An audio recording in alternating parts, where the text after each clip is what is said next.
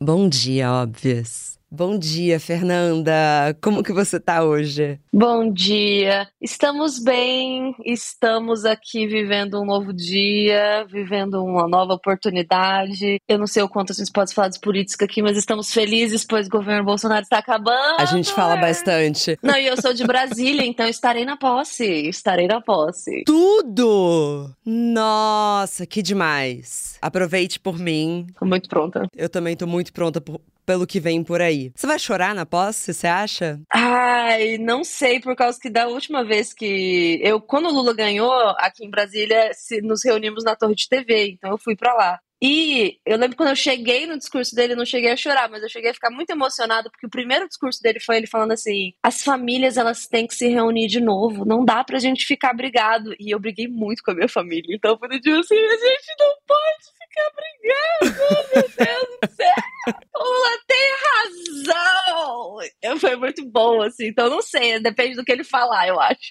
Eu também, mas é, na verdade, eu acho que tem toda a chance de eu chorar e eu já entro nisso em breve. Mas tem duas coisas que eu odeio quando eu começo a chorar em ambientes com muitas pessoas, que é, ai, olha lá, canceriana. Fico puta, porque não tem nada a ver com astrologia. Eu choro porque eu sou sensível e eu não tenho problema com isso. Mas vamos lá, o nosso tema hoje é sobre a importância de sentir e chorar, mas também a importância de respeitar quem não chora. Vou começar aqui com uma claquete que eu achei muito interessante, que é desse professor holandês, que é o maior especialista sobre choro, que ele fala que durante muito tempo os cientistas não entendiam nada sobre o choro de maneira fisiológica. Porque na maior parte das vezes, aí eu abro aqui aspas para ele, os cientistas estão muito mais interessantes no amor do que nas borboletas no estômago. Então, eles estavam muito mais interessados em estudar o que é a tristeza do que de fato o que nos faz chorar. Só que chorar é nossa primeira forma de comunicação como seres humanos e tem que ir além de lubrificar os olhos. Eu queria saber de você, qual é a sua visão da importância do choro como forma de comunicação e expressão dos nossos sentimentos? Eu acho que o choro é muito importante para a digestão dos nossos sentimentos. Então, é uma forma de você expressar o que você está sentindo, é uma forma de você digerir o que você está sentindo. E até mesmo na psicologia a gente fala sobre como não é uma essencialidade.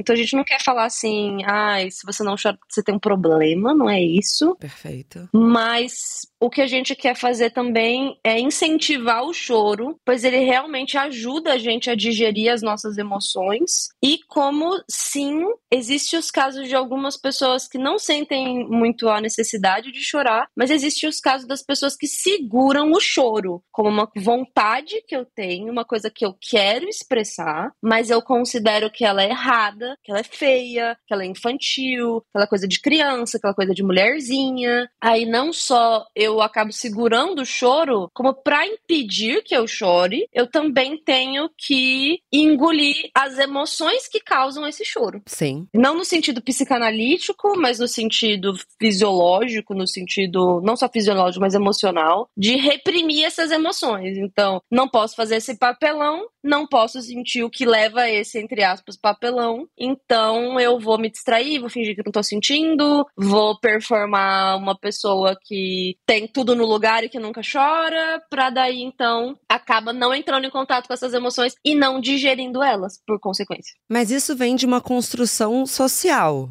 porque o choro é uma reação igual várias que temos. Eu, por exemplo, se fico muito nervosa, eu fico muito, muito vermelha aqui no colo, começam a aparecer umas placas. E eu nunca entendi por quê. E isso é algo que eu me sinto nua quando acontece. Eu odeio, eu me sinto exposta num nível e é horrível porque você vê quando eu tô irritada, quando eu tô frustrada e assim, é algo muito emocional. Eu fico muito quente com essas placas vermelhas. E numa discussão, por exemplo, eu sou incapaz de ter uma discussão, vou me refazer. Eu era incapaz. Hoje em dia eu consigo me controlar melhor, sem chorar. E eu acho que isso, não só quanto a mim, mas para muitas pessoas, dá um sinal de que você é o mais frágil daquela discussão ou daquele lugar. Só que não necessariamente quem tá chorando ou quem tá com placas vermelhas no colo é quem tá mais fragilizado. Ou sim? Não. O que acontece, sim, aí a gente tem sempre várias questões, né? É verdade que existem as questões sociais, então existe uma construção onde o choro é visto como uma questão emocional, e emocional no sentido negativo, e emoções, socialmente falando, também está muito ligado a uma questão de gênero, de enxergar mulheres como sexo emocional. E mulheres são inferiores a homens, e por isso chorar se é algo de mulherzinha. Sim. Então é algo que você não pode fazer. Então você tem uma linha inteira de raciocínio para dizer por que você chora e por que não. E no caso das discussões, de você ouvir relatos comuns de mulheres falando assim: ai, eu vou discutir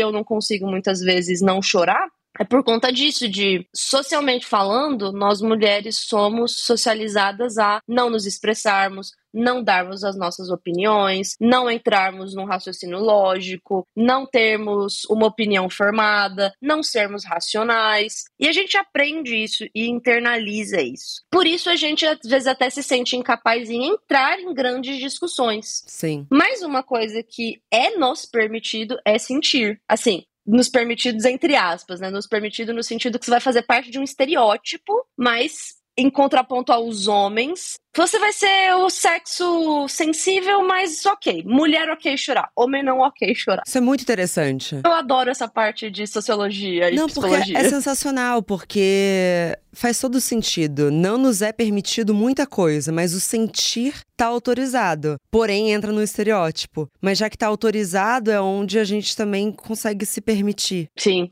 de uma certa forma também, exatamente porque nos é permitido, quando a gente vai entrar numa dessas discussões, aí claro, né, vai vir muitas emoções, vai vir muitas coisas. Muitas vezes eu vou me sentir incapaz de ter aquela discussão, vou me sentir que a minha performance naquela discussão não está sendo boa, que eu não estou conseguindo me expressar, uhum. vou ficar frustrada e vou chorar, porque me chorar, chorar me é permitido. Então, acaba que a gente, de muitas formas, sai perdendo em discussões por conta de que a gente não é treinada a discutir. A gente não é treinada a seguir um raciocínio lógico, a entrar numa discussão por horas, fazer nossos pontos, sermos ouvidas e todas essas frustrações, isso tudo que a gente, isso no processo também que quando a gente vai falar, muitas mulheres vão falar quando elas já estão explodindo por dentro. Então aí vai vir raiva, frustração, tristeza, indignação e choro. Isso também porque a gente tem a ideia de que choro tá canalizado apenas na tristeza, mas ao meu ver,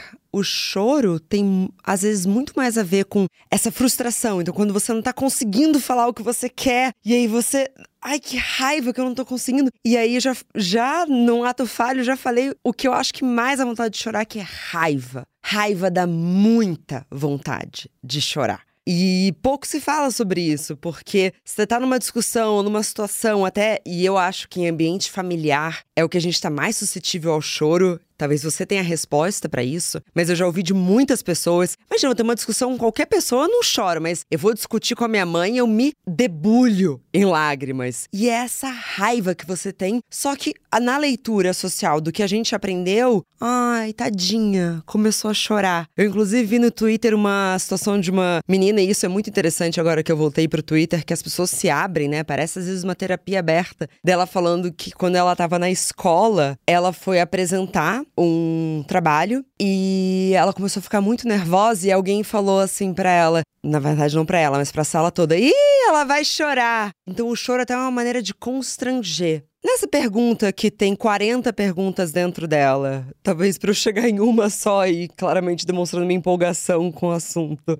Quais são os sentimentos que nos fazem chorar e quais são as situações que fazem com que a gente fique mais suscetível ao choro, Fê? Um, qualquer situação pode fazer a gente chorar. Você pode chorar de felicidade, pode chorar de raiva, pode chorar de frustração. Essa é uma resposta pessoal. Pessoas diferentes vão chorar por coisas diferentes. Não existe resposta certa. Eu acho que isso é uma coisa bem trabalhado com todos os meus pacientes da terapia, que é não existe resposta certa para as coisas. Existe, vamos dizer assim, uma maneira diferente, existe o que funciona, o que não funciona, existe ética e moral, mas você falar em certo e errado, você começa a entrar num lugar muito esquisito das coisas quando você tá falando sobre a sua pessoalidade, quando você tá falando do seu existir e da sua psique. Então, não existe sentimento certo ou errado para você estar chorando. Sim. E uma coisa no sentido de chorar é que não é incomum quando você está engolindo muitas emoções, se impedindo de chorar e se,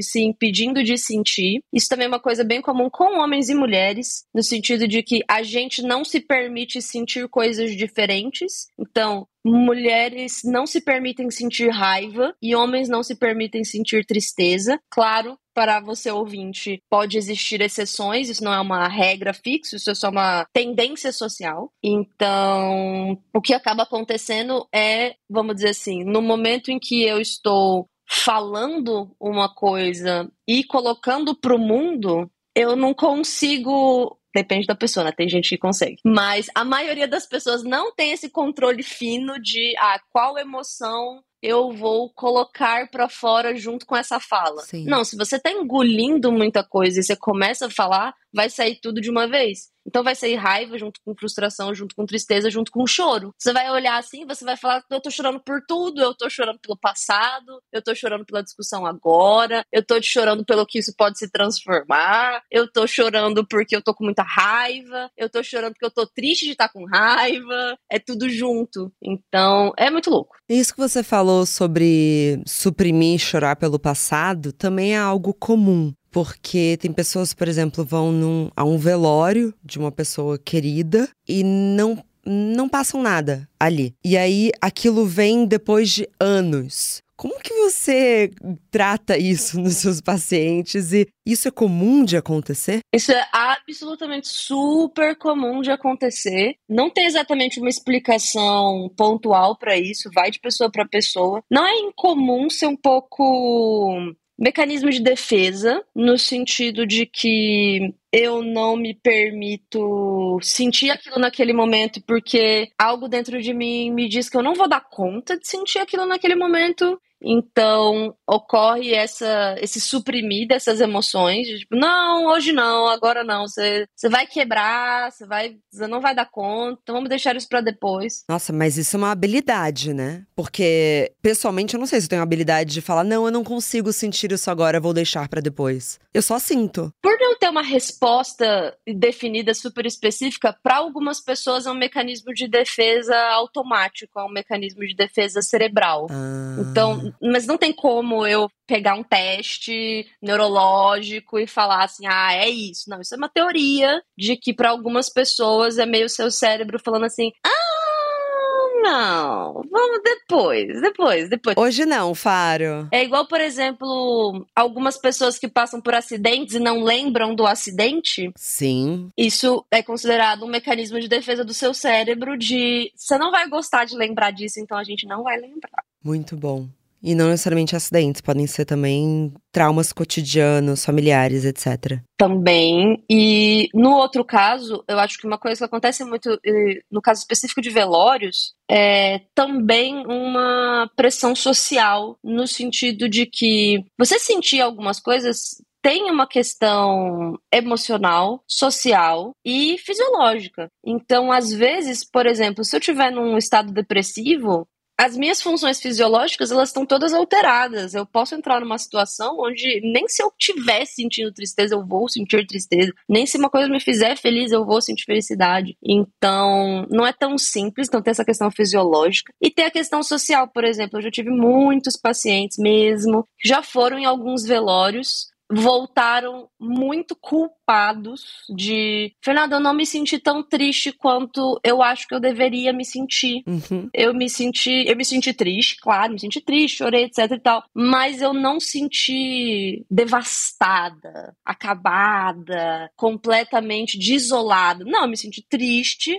mas agora já passou uma semana e eu já sinto que isso ainda me dói lembrar, e às vezes eu ainda choro, mas não, não é aquela coisa que eu imaginei que eu ia me sentir, que eu ia parar de funcionar. E uma culpa muito grande por não estar se sentindo desse jeito. Então, eu acho que essa questão social do choro é muito forte nas pessoas, porque elas supõem qual é o jeito certo de se sentir. Quando elas não se sentem assim, elas se sentem muito mal. Nossa, mas é mais uma cobrança, né? Eu adorei que você falou sobre, sobre ética e moral e não certo ou errado. Porque eu sinto que nos é esperado e aí a gente se frustra quando na verdade cada um vai encarar as suas emoções de uma maneira muito única e no seu tempo. Só tem que entender, enfim, se a gente não tá suprimindo por vergonha, porque acho que não há vergonha alguma em chorar.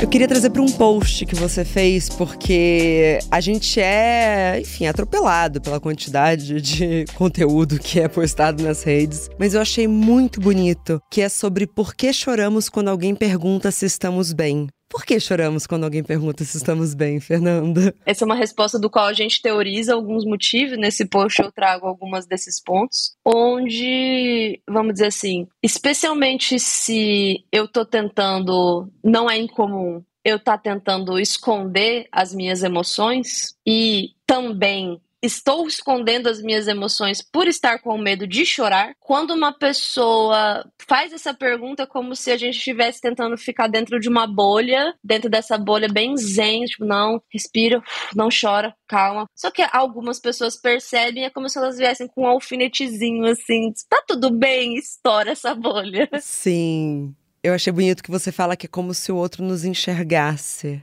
Sim, é uma quase para algumas pessoas assim uma validação de então alguém percebeu. Então alguém me notou, alguém alguém notou e deu voz e visão para minha tristeza. E isso para algumas pessoas pode ser muito emocionante ao ponto de evocar o choro e também às vezes não, mas assim, o sentimento pode surgir a partir do pequeno ato de se está ocorrendo essa pergunta, então pode acontecer de eu ter um lugar onde eu possa expressar isso. E aí vem todas as emoções e com todas as emoções transbordando, eu vou acabar chorando. E vem também como que a gente lida com o choro do outro, né? Porque até agora a gente estava discutindo sobre o nosso choro. Mas vou ilustrar uma cena que aconteceu na minha vida recente para você, porque eu acho que faz sentido aqui. Estava num grupo de amigos e uma pessoa contando uma história em específica, que foi um assunto desconfortável,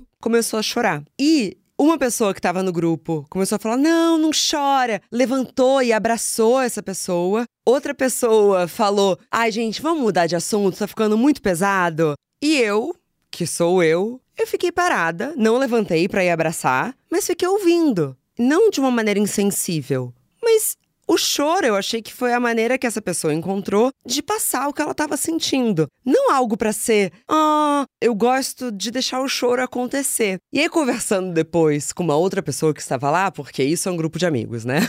Tem uma situação, uma, um semi-debate, o semi-debate, o semi-debate. Ele falou, essa pessoa me falou assim: eu fiquei muito desconfortável, porque para mim é muito desconfortável ver as outras pessoas chorando. E aí eu queria entender para você quais são essas construções que tem dentro de nós, com a maneira como a gente lida com o choro e como que a gente deveria, na sua visão, não com certo ou errado, lidar com o choro das outras pessoas. Você acha que a gente tem essa sede para parar também porque a gente é ensinado desde cedo de que se o bebê chora, precisa parar de chorar, se a criança chora, fala, ai, poxa, não chora, e talvez permitir que o outro sinta? É muito engraçado você dar esse, esse exemplo do bebê, porque eu escrevi um livro livro que no momento só está disponível por e-book, chamado Pedir, Oferecer e Receber Ajuda, que tem todo um tópico sobre como a gente lida com choro e como a gente trata choro e, de uma maneira geral, emoções negativas, mas choro especialmente, como um evento. Emoções negativas elas são consideradas um problema e qual é o nosso raciocínio quando a gente está lidando com um problema? Problemas são feitos para serem resolvidos. Então, se você está triste, isso é um problema. Se isso é um problema, eu preciso resolver. Se você está chorando, eu preciso resolver o seu choro, resolver a sua tristeza. Então, eu preciso fazer você parar de chorar, ou eu preciso fazer você parar de ficar triste, ou eu preciso escutar o que você tá me falando, escutar o que tá, tá fazendo você ficar triste e tentar bolar ideias para você parar de ficar triste. Não, você está triste por causa do seu ex? Então, olha só, já pensei aqui numa solução, para de falar com seu ex. E às vezes a pessoa não tá ali procurando uma resolução, ela não tá ali procurando uma maneira de resolver, ela só quer expressar as emoções dela. Mas é isso, tristeza, raiva, frustração, todas essas emoções entre aspas consideradas negativas, elas são por nós socializadas como isso é um problema e ele precisa ser resolvido. Então você tá chorando, eu preciso te falar alguma coisa para fazer você parar de chorar. Então, respondendo a sua pergunta, eu acredito que o choro precisa ser naturalizado, não visto como um grande evento. Deixa a pessoa chorar, Vamos aprender a lidar com o desconforto que as emoções negativas nos trazem e parar de enxergar essas coisas como um problema. Não é um problema você ficar triste. Poxa, seu ex terminou com você, você gostava dele, isso é triste.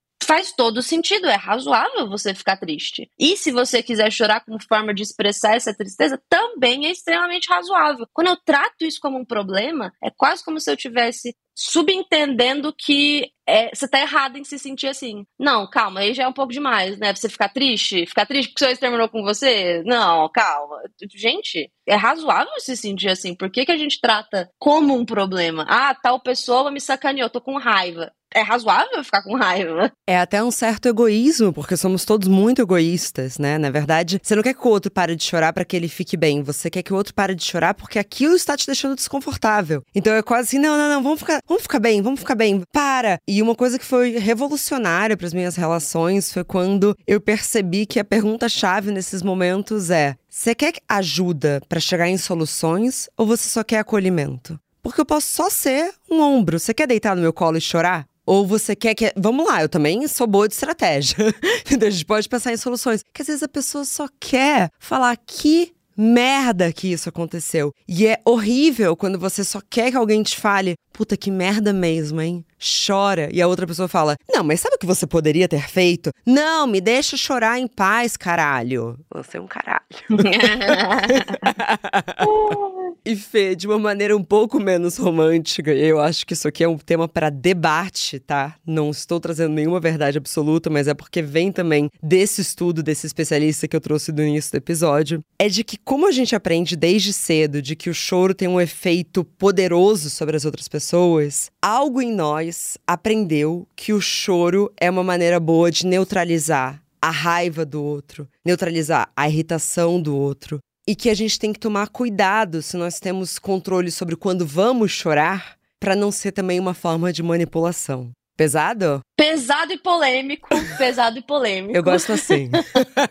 é fato de que nós mulheres, algumas de nós, podemos acabar usando o choro como ferramenta. Então, ferramenta de. Ah, eu não gosto de chamar de manipulação, porque eu acho que manipulação é uma palavra muito carregada de um estereótipo psicopático, Sim. de nossa senhora, você é uma manipuladora. Gente, tá todo mundo manipulando todo mundo desde o começo, entendeu? Desde o começo. Manipulação é você mexer em algumas coisas para conseguir o que você quer. Exemplo que eu sempre dou. Você quer ir na sua festinha de final de semana, dar uns beijos naquele menino, só que você precisa da autorização da sua mãe. Você quer muito ir. O que, que você faz? Eu não vou pedir para sair a semana inteira para chegar no final de semana e quando eu pedir para minha mãe, ela ter mais chance de dizer sim. Porque se eu pedir para sair na quinta, é provável que sábado ela vire e fala: "Não, você não vai sair sábado, você já saiu na quinta".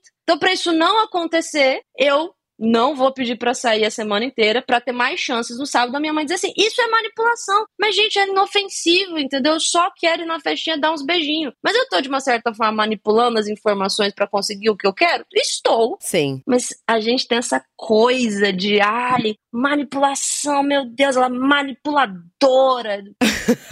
Voltando ao tópico. Então, sim, a gente tem uma questão de, por a gente ter uma afinidade maior com o choro, a gente acabar usando muitas vezes como ferramenta acaba que eu não vou entrar num ponto de, novamente, julgamento, por conta de que a gente vai usar as ferramentas que a gente tem disponível. Da mesma forma que homens vão usar as ferramentas que eles têm disponíveis. Eu ia, inclusive, falar sobre isso, porque eu entendo o recorte de gênero, mas eu acho que os homens, e aí de novo, né? Estão sempre generalizando aqui. Eles sabem usar o choro quando lhes cabe. Uma conhecida minha, quando, quando o namorado dela terminou com ela, eu lembro dela falar a seguinte frase: mas ele tá muito triste. Ele tá arrasado. Você acredita que ele chorou? Ele chorou. Não, ele tá muito mal. E aí, quando chegou até ela de que naquela época ele já tava com outra pessoa, ela falou: não, não tá não, porque ele chorou, então ele tava triste. Mas também ele soube usar o choro naquele momento, porque a partir do momento que ele chorou, ela passou a defendê-lo. E uma outra situação de uma outra pessoa Aqui é sempre um expose, tá, Fernanda? É, eu sou, é um inferno conviver comigo.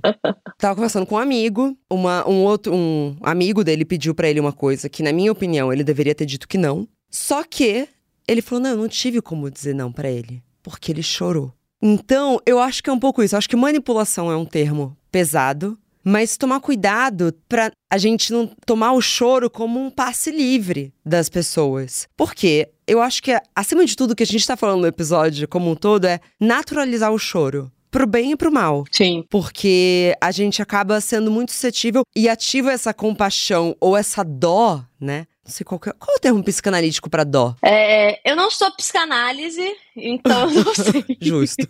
Mas a dó, que seria o quê? Uma compaixão com piedade? Piedade. Não, dó é um pouco difícil de definir, mas eu diria assim que dó não é uma coisa muito boa de você sentir em relação ao outro, porque ele vem de um lugar muitas vezes meio condescendente, assim, de sentir de pena. Sim. De, ai, que pena. E você já deve ter passado por essa situação onde algumas vezes sim a gente quer que as pessoas sintam pena da gente, mas em outros momentos a gente já teve situações onde algumas pessoas olharam para mim com pena e eu fiquei, pau no seu cu, quem que você acha que você é pra sentir pena de mim?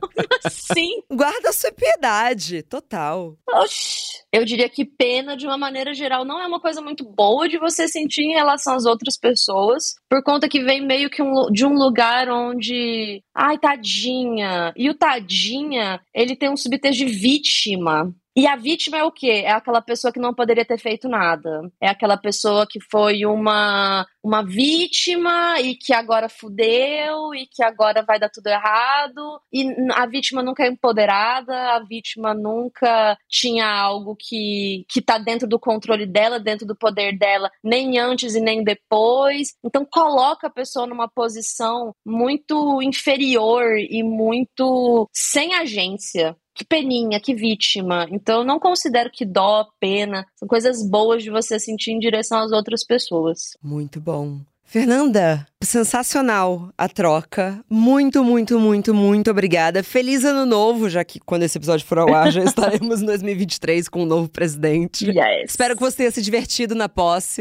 ah, eu espero também. E chorado da maneira que a gente não falou aqui, que é o chorar de felicidade, que é gostoso demais chorar de felicidade. Nossa, sim. Ah, é bom. Eu gosto. Extravasar. Muito, muito, muito obrigada e volte sempre ao nosso programa. Bom dia. É, bom dia, obrigada pelo convite, Marcelo.